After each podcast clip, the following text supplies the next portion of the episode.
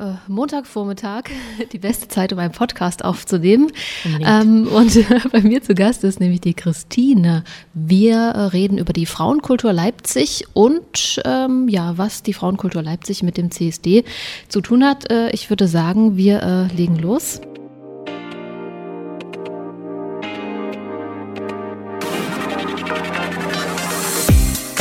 Hey, schön, dass du da bist. Du hörst Inside CSD Leipzig, der Podcast. Herzlich willkommen. Herzlichen Dank für die Einladung. Ähm, ja, ich fange einfach mal an und erzähle so ein bisschen von der Frauenkultur. Die ist nämlich schon in diesem Jahr 30 geworden. Das heißt, wir haben uns im Oktober 90 gegründet. Und da es wenig Orte für Frauen gab in Leipzig, war es immer auch schon ein Haus für lesbische Frauen. Zumindest. Ich fange nochmal an. Ist das ja. in Ordnung? Ach nö, du kannst auch einfach äh, du kannst der, schneiden, ich, willst, ich, ne? ich äh, kann schneiden, ich lasse es äh, gerne laufen, aber. Alles klar, nee, gut, okay. also ich hätte dir auch ansonsten gerne eine Einstiegsfrage gestellt. Alles gut. Ich fange nochmal an. Ach ja, gerne. Okay, also 1990, das haben wir jetzt schon äh, quasi ähm, äh, mhm. uns notiert. Also, äh, ich rechne 30? 30 Jahre. Ja, wir haben angefangen in Schönefeld, da hatten wir ein altes Jugendclubhaus übernommen mit einem riesigen Saal und einem noch kleineren, etwas kleineren Café. Das dann umgebaut umgebaut wurde, ganz schnell für Frauendiskotheken, weil der Saal war zu groß. So viele lesbische mhm. Frauen gab es dann auch nicht in Leipzig oder Frauen, die mit Frauen unterwegs sein wollten. Und äh, das Café war dann einer der ersten Räume, der dann renoviert wurde. Und es gab jeden Freitag Frauendiskothek. Das war ein Novum in Leipzig und es gab einen klaren Bedarf. Dreimal hat es die Frauenkultur im Monat veranstaltet und einmal die Lila Pause, weil es gab in Leipzig um die Zeit 1990 die Lila Pause, das bunte Archiv. Mhm. Und später gründete sich dann noch der Kuckuck, der Kunst- und Kultur e.V. Und ähm, der Kunst- und Kultur e.V. hat dann auch das erste Leipziger Lesbentreffen aus der Taufe gehoben. Und das hat die Frauenkultur dann ungefähr ab 94 übernommen, weil es dann den Kuckuck nicht mehr gab.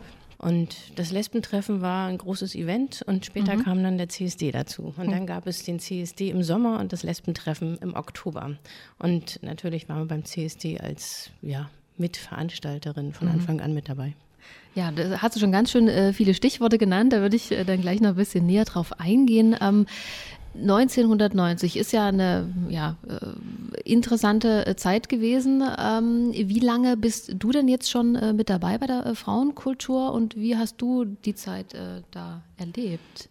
Also ich war 19, also ich war in den 80er Jahren viel unterwegs in Zusammenhängen mit kirchlicher Jugendarbeit mhm. und so weiter, bin dann 85 nach Leipzig gezogen und habe ab 87 in einer Gruppe mitgearbeitet, die sich 88 entschlossen hat, eine Frauenzeitschrift rauszugeben von Frauen für Frauen. Das waren zum Teil lesbische Frauen, aber mhm. nicht alle. Und ähm, ja, ich war dann bei der Zaunreiterin und die Zaunreiterin hat dann auch einen eigenen Verlag gegründet. Und wir haben, als die Frauenkultur sich gründete, zwei ABM-Stellen für die Zaunreiterin mhm. bekommen. Das heißt, ich bin seit März 1900 oder Februar 1991 mit dabei. Also und bin nach einem Jahr ins Haus gewechselt, weil ja. dort jemand unbedingt die Verwaltung machen musste, weil ja, irgendwer muss das halt tun. Das heißt, hast du gesagt, hier bin ich, oder? manche Aufgaben fallen einem zu, genau. Okay. Und deswegen bin ich seit eigentlich 1900, Ende 91 in der Frauenkultur als also. verwaltend, ja. Ähm, Soziokulturelles Zentrum äh, Frauenkultur Leipzig. Ihr seid ein äh, Verein. Mhm. Und ähm, wie würdest du anderen Menschen, die die Frauenkultur nicht kennen, äh, die Frauenkultur beschreiben? Was macht ihr? Was ist euer ähm, Anliegen, eure, euer Ziel? Was wollt ihr sein? Und für wen? Ja. Angetreten war die Frauenkultur tatsächlich, um ein Haus in Leipzig zu schaffen, wo Künstlerinnen künstlerisch arbeiten können. Das war mal so der Ursprungsgedanke. Äh, das hat sich innerhalb der ersten Monate schon verändert, weil tatsächlich war es so gewesen, dass es ein Haus war offen für alle. Mhm. Es war auch nie ein Frauenzentrum, auch wenn es am Anfang als solches benannt wurde. Es war immer ein Haus nicht nur für Frauen, sondern für alle Menschen. Äh, in dem aber Frauen gearbeitet haben und in dem weibliche Kunst und Kultur öffentlich werden sollte. Jetzt kann man heutzutage total gut darüber streiten, was weibliche Kunst und Kultur ist. Die Frage ähm, habe ich tatsächlich auch. Äh, die ist nicht beantwortbar. Es wurde auch schon ganz oft darüber nachgedacht, diesen Untertitel zu verändern, aber er hat sich dann, also er ist einfach geblieben so. Und die Frauenkultur sollte auch schon fünfmal umbenannt werden, aber es ist immer wieder zurückgegangen zur Frauenkultur. Es ist jetzt tatsächlich ein Politikum, das sie immer noch so heißt und gut, wir können damit gut leben. Ähm, inzwischen ist es auch nicht mehr so gut, den Namen zu wechseln, glaube ich. Wie gesagt, von Anfang an offen für alle Menschen, mhm. Kunst und Kultur von Frauen ähm, für alle. Und das heißt, es gab auch immer schon Kurse, es gab immer schon Arbeit im Stadtteil, es gab schon immer Arbeit mit Seniorinnen. Wir hatten auch das, den ersten Mädchentreff in Leipzig, also das erste Mädchencafé, was dann eröffnet wurde in Schönefeld in der Löbauer Straße.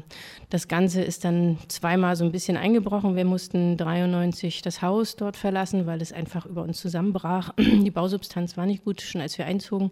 Wir hatten ein Interim im Butterhaus in Gohlis, dann sind wir gezogen 94 in die Braustraße und haben dort quasi nochmal neu angefangen mit viel feministischer Arbeit auch und vielem Nachdenken darüber, warum, wieso, weshalb alles so ist. Also viel mehr politische Arbeit als am Anfang, wobei wir schon immer politisch gearbeitet haben. Dann brach wieder das Haus zusammen und seit 2000 sind wir in der Frauenkultur.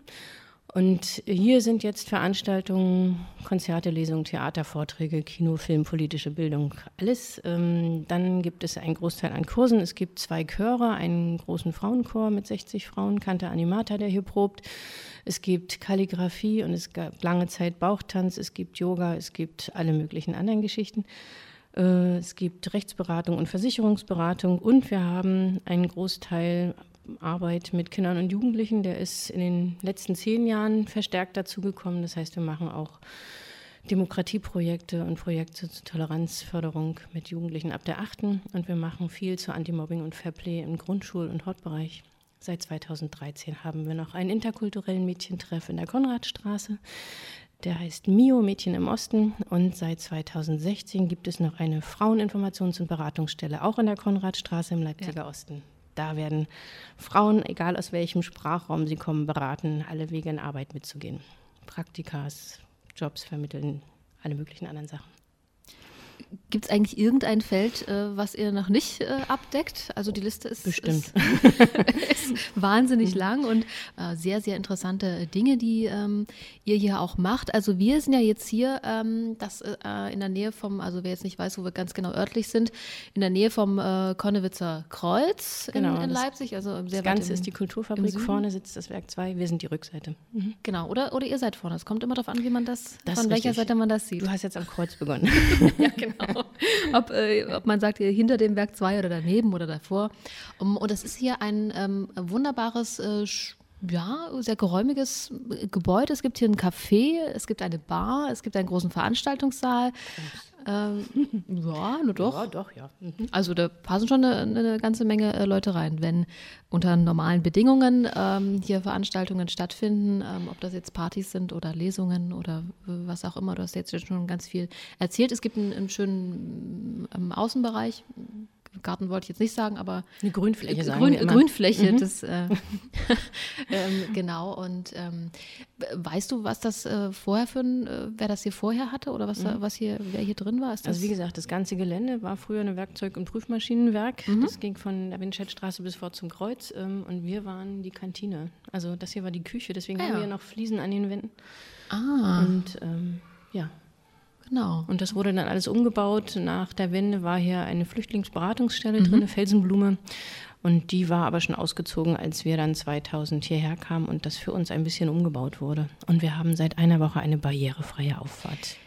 Das äh, war nämlich, was ich fragen wollte. Also ich, äh, mhm. es ist schon ein bisschen her, als ich das letzte Mal zu einer Veranstaltung bei euch war. Ähm, und äh, das ist mir tatsächlich aufgefallen. Ich wollte fragen, wie lange das jetzt schon äh, mhm. existiert. Ähm. Aber wir haben leider noch keine barrierefreie Toilette. Das kommt mhm. dann irgendwann in den Folgejahren. Aber erstmal reinkommen ist auch schon super. Das ist auf mhm. jeden Fall schon ein wichtiger äh, Schritt. Ähm, du hast jetzt ganz viele Sachen genannt, die ihr macht, die ihr den ähm, Menschen anbietet. Ähm, wer steht hinter der Frauenkultur? Wer ist alles mit dabei? Das machst ja nicht du alleine. Es gibt oh ja ein großes, großes Team. Ja. Ähm, wie viele seid ihr? Wer, wer macht da mit? Also hier in der Frauenkultur ist es ein Team von sieben Personen, also teilweise auch quer eingestiegen, teilweise mit ähm, Ausbildung in Literaturwissenschaft oder in Politikwissenschaft. Oder wir haben zwei Werkstudentinnen, die hier arbeiten, die mhm. nebenbei Geschichte und äh, studieren oder Lehramt für Fremdsprachen. Oder wir haben eine ausgebildete Verwaltungsfachkraft hier, die ähm, ja die auch hier ihren ersten festen Job gefunden hat bis zur, ja, also es wechselt auch je nachdem, wer gerade hier arbeitet. Mhm. Aber auf alle Fälle passiert die Arbeit äh, immer im Team, weil alleine funktioniert das nicht. Äh, Im MIO sind es vier Kolleginnen, davon ist eine gerade in Elternzeit und im FIA sind es jetzt auch vier Kolleginnen, aber sie sind eben alle in Teilzeit. Das sind jetzt keine mhm. Riesenjobs, sondern es geht darum, dass im MIO und im FIA auch eine, eine ja, Diversität von vornherein da ist für die Menschen, die dort kommen. Also mehrsprachig mit verschiedenen kulturellen Hintergründen. Und ähm, eine nächste Frage, die ich äh, gerne stellen würde, ihr mm, macht wahnsinnig viel für wahnsinnig äh, viele äh, ja, Menschen aus, aus Leipzig oder nicht nur aus Leipzig, man mhm. kann sicherlich auch von außerhalb, aber ihr seid in, in Leipzig, sagen wir mal, fest verortet. Wenn ich sage hier Frauenkultur, dann, dann, dann ist das ein, ein fester Begriff äh, bei den Menschen. Ähm, wie würdet ihr euch selber hier ähm, äh, ja, verorten, sozusagen, als Bestandteil innerhalb des Leipziger, wir sagen mal jetzt kreativer Raum vielleicht auch? Naja, was wir immer wieder sagen, ist, wir sind tatsächlich ein soziokulturelles Zentrum. Und mhm. Soziokultur heißt dann eben tatsächlich genreübergreifend, beteiligungsorientiert, niedrigschwellig im Zugang im Sinne von, dass es Menschen leicht fällt zu kommen, dass es ihnen schneller möglich gemacht wird, sich zu beteiligen. Das ist so der, der Hauptanspruch mhm. unserer Arbeit, dass wir immer wieder auch, wenn wir äh, also wir finden Aufklärung und Bildung extrem wichtig. Das heißt, das, was wir machen, versuchen wir auch so zu erklären und so zu vermitteln, dass Menschen schnell einsteigen können und mitdenken können. Wir sind auch oft draußen unterwegs. Ähm, ja, also das sind so die Hauptansätze und dass wir sagen, alles, was wir machen, ist politisch und alles, was wir sagen, ist äh, tun, ist gesellschaftlich irgendwo verortet und hat eine mhm. Relevanz, weil selbst wenn man hier nur schön schreibt und Kalligrafie macht, dann äh, hat man trotzdem einen Ort, an den man kommt, wo man mit anderen Sachen konfrontiert wird oder die Ausstellungen sieht oder die Werbung für andere Veranstaltungen. Und wenn hier Seniorinnentanz ist oder der Literaturtreff der älteren Damen sich hier austauscht, dann werden sie mit politischen Themen konfrontiert, weil sie einfach hier sind und nicht woanders. Und dann kommt es natürlich oft zu Gesprächen und ist, ja, ich denke, wir arbeiten schon stadtweit es gibt immer auch Menschen, die kommen nur aus dem Stadtteil, aber es kommen genauso die Seniorinnen aus Grünau bis in die Frauenkultur gefahren, wenn sie sich hier treffen wollen und Jüngere sowieso. Also es spricht auch für euch, ja, dass man äh, natürlich auch, äh, weil euer Angebot so groß und vielfältig und äh, interessant ist, wie ich jetzt äh, finde, von überall herkommt und äh, hier sich ja etwas anschaut, äh, mitmacht, engagiert. Es gibt ja auch Workshops und, und ähnliches, habe ich auch schon mal. Ich glaube, die Leute kommen wegen der Themen, die wir mhm. veranstalten. Also das ist, ne, es ist ja immer so, Menschen kommen nicht, also wir haben kein Stammpublikum, wo man sagt, mhm. die sind immer da, ja. sondern es sind äh, Menschen, die sich zu Themen auf den Weg machen, hierher zu kommen. Und ich denke, das sind dann die Themen, die dann auch verbinden. Und wenn man so verbindend eine Veranstaltung besucht, dann nimmt man was mit. Mhm. Wie ähm, kann ich mir das denn vorstellen, eure Arbeit? Wie findet ihr die Themen, die, die ihr sagt, okay, darüber wollen wir jetzt ähm, dazu eine Veranstaltung machen oder das ist eine Idee, die wir umsetzen wollen? Wie kann ich mir das vorstellen bei euch? Also zum einen können alle Themen mitbringen. Das passiert natürlich Ganz klar, immer wieder, mhm. weil Menschen das auch wissen. Wir haben auch eine Reihe, die heißt Women in Science, wo Frauen ihre Arbeiten vorstellen können, die sonst vielleicht in der Schublade verschwinden würden. Bachelorarbeiten, Masterarbeiten, irgendwelche Arbeiten, die sie selber wichtig finden. Mhm. Ähm, wir können Themen immer wieder neu aktuell auf den Plan setzen, je nachdem, was so das Jahr über passiert. Das ist die große Freiheit als äh, institutionell gefördertes Haus, wo wir ein bisschen Spielraum haben. Wir haben nächstes Jahr zum Beispiel ein Jahresprojekt, wo wir sagen, wir finden es wichtig, es ist, Gleichstellung ist keine Gefälligkeit, sondern ein Menschenrecht. Oder wir werden nächstes Jahr ein Projekt machen zum Paragraph 218, das begleitet uns seit Anfang der Frauenkultur. Es war eine der Forderungen der ersten Frauenkulturtage 92, dass da mehr zu passiert. Es ist noch nicht alles so, wie es sein soll.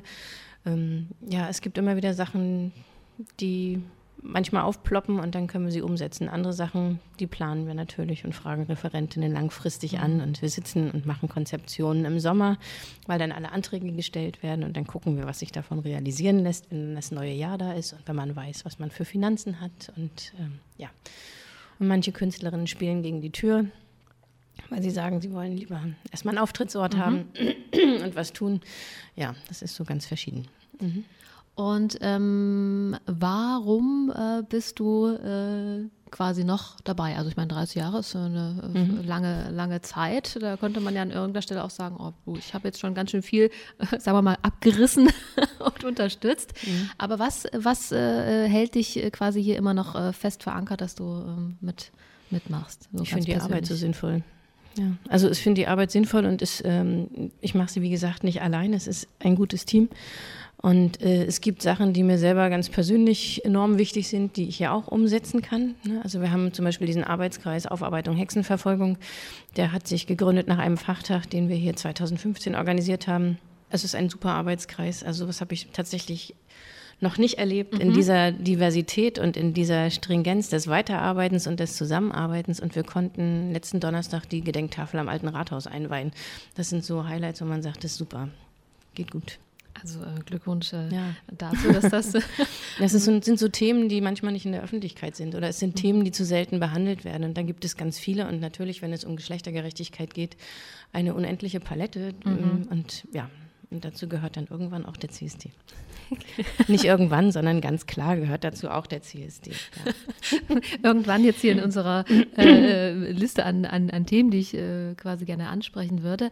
Ähm, gibt es so aus der Vergangenheit, äh, du hast äh, ja schon ein bisschen äh, uns so einen kleinen, sagen wir mal, geschichtlichen Abriss gegeben über die Frauenkultur, wie die Anfänge waren, wo ihr ähm, schon beheimatet wart, muss man sozusagen, und ihr hattet ja auch örtliche äh, Wechsel, was dir so ganz besonders in Erinnerung geblieben geblieben ist, ein ganz besonderer Moment.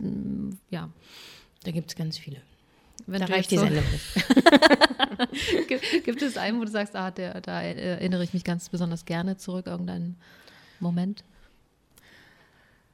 Ja, vielleicht, weil wir es auch gerade schon hatten. Ne? Mhm. Also 92, die ersten Frauenkulturtage, die waren auch so ein, so ein Aha-Erlebnis, wo sich Sachen gebündelt haben, ne? wo tatsächlich mal alle Frauenprojekte dieser Stadt oder auch der Region um Leipzig herum mit vor Ort waren. Das war, sowas gab es vorher noch nicht.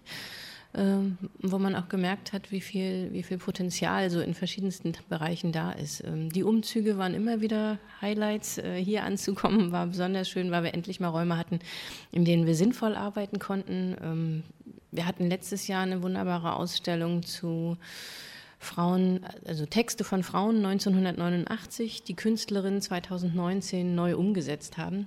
Also künstlerisch. Mhm. Und wir hatten dann gesagt, wir machen mal einfach eine Ausschreibung und gucken, was passiert. Und dann haben sich über 40 Frauen beteiligt mit über 60 Arbeiten. Und es waren dann nicht zwei Ausstellungsorte, sondern vier. Und es war eine so gute politische und berührende Geschichte, dass wir jetzt von den Materialien immer noch ähm, mehrere Sachen haben, mit denen mhm. wir weiterarbeiten werden. Weil es einfach, ja, also das sind so Highlights, ja. Also es gibt aber viele, wie gesagt. Wir haben Mädchencamps mit äh, 40, 50, 60 Mädchen pro Jahr, äh, die wir einen Teil im Mühlholz stattgefunden mhm. haben. Jetzt sind wir im Botanischen Garten in Großpösner. Dies Jahr nun leider nicht wegen Corona.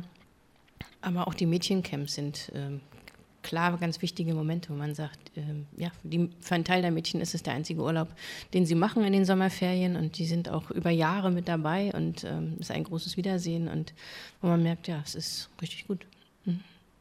Gibt es äh, was auf der anderen Seite, wo du sagst, also dass wir das äh, gemeistert oder gemanagt haben, da bin ich äh, heute noch sehr glücklich drüber. Es hätte auch anders ausgehen können. Es gibt ja so Herausforderungen, so mhm. möchte ich es mal nennen, ähm, bei so einer Arbeit, die man macht, schon über ich glaube, sehr langen Zeitraum.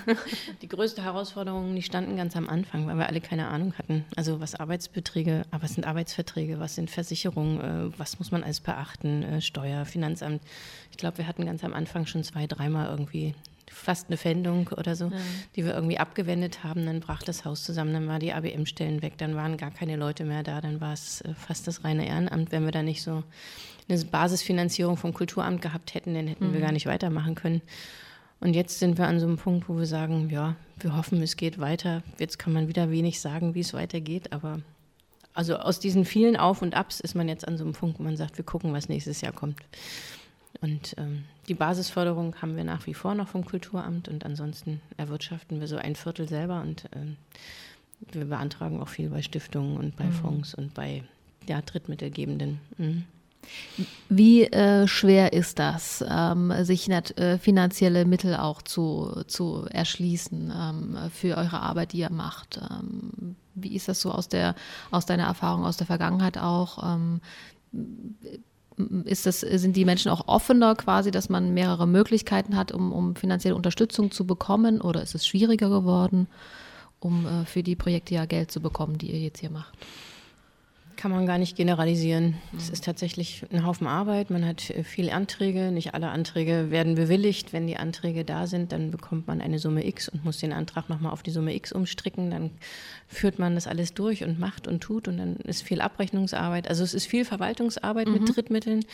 Ähm, aber ja, manchmal ist es auch einfach so ein, un, ein unorthodoxer Gedanke vielleicht, der einen dann wiederum den Antrag, dass der Antrag bewilligt wird. Ne? Also wir haben das ähm, inter, also wir haben so interkulturelle Mädchen- und Frauenfußballturniere mhm. zweimal vom DFB gefördert bekommen, weil die das super fanden. Und dann haben wir dort mit 150 Frauen oder so Fußball mhm. gespielt und Mädchen.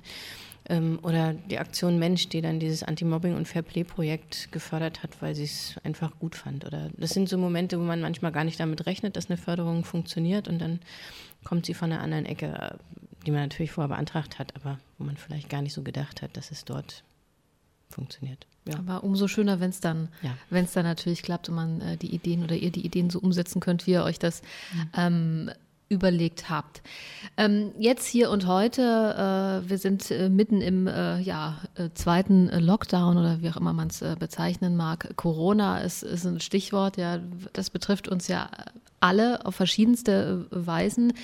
Wie versucht ihr mit der Situation umzugehen, aktuell? Ganz aktuell haben wir im November in der Frauenkultur für den öffentlichen Besuchsverkehr geschlossen. Mhm. Das MIO und also der Mädchentreff und die Beratungsstelle im Leipziger Osten können beide weiterarbeiten, natürlich mit den entsprechenden Hygieneauflagen.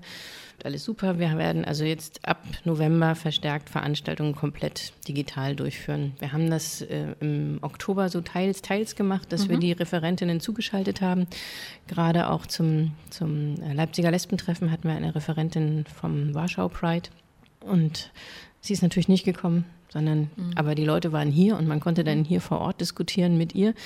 Und jetzt gehen wir also komplett digital und gucken, was wir da, wie, es funktioniert und wie viele mitgehen. Mhm. Wir hatten im ersten Lockdown so ein digitales Mitmachprojekt. Da, das hat unglaublich viele Zugriffszahlen gehabt, dass Menschen sich dort informiert haben, was andere Menschen geschrieben und gepostet haben. Das war ähm, von, von Hausaufgaben, Unterstützung über Häkeltiere, über Geschichten schreiben, über Garten, ähm, ja, Genauigkeiten, keine Ahnung. Also mhm. was kann ich alles in meinem Garten ökologisches tun und so. Es war schon ganz interessant, es war auch richtig gut.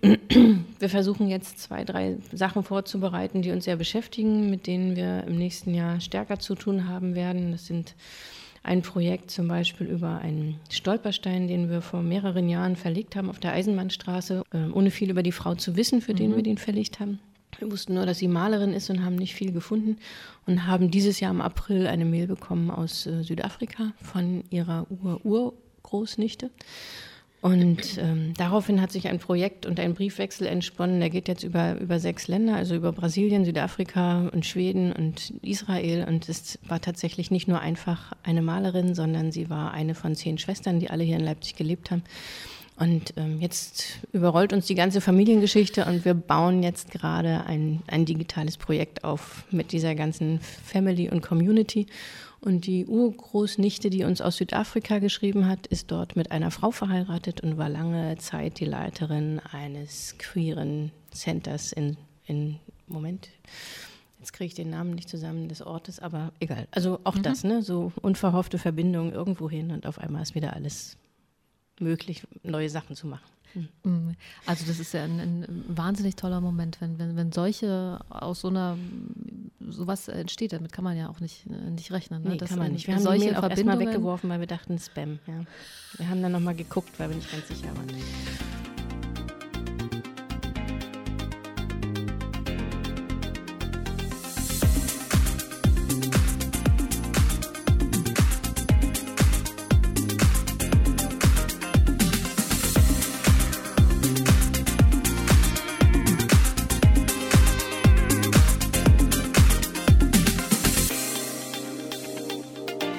Inside CSD Leipzig, der Podcast.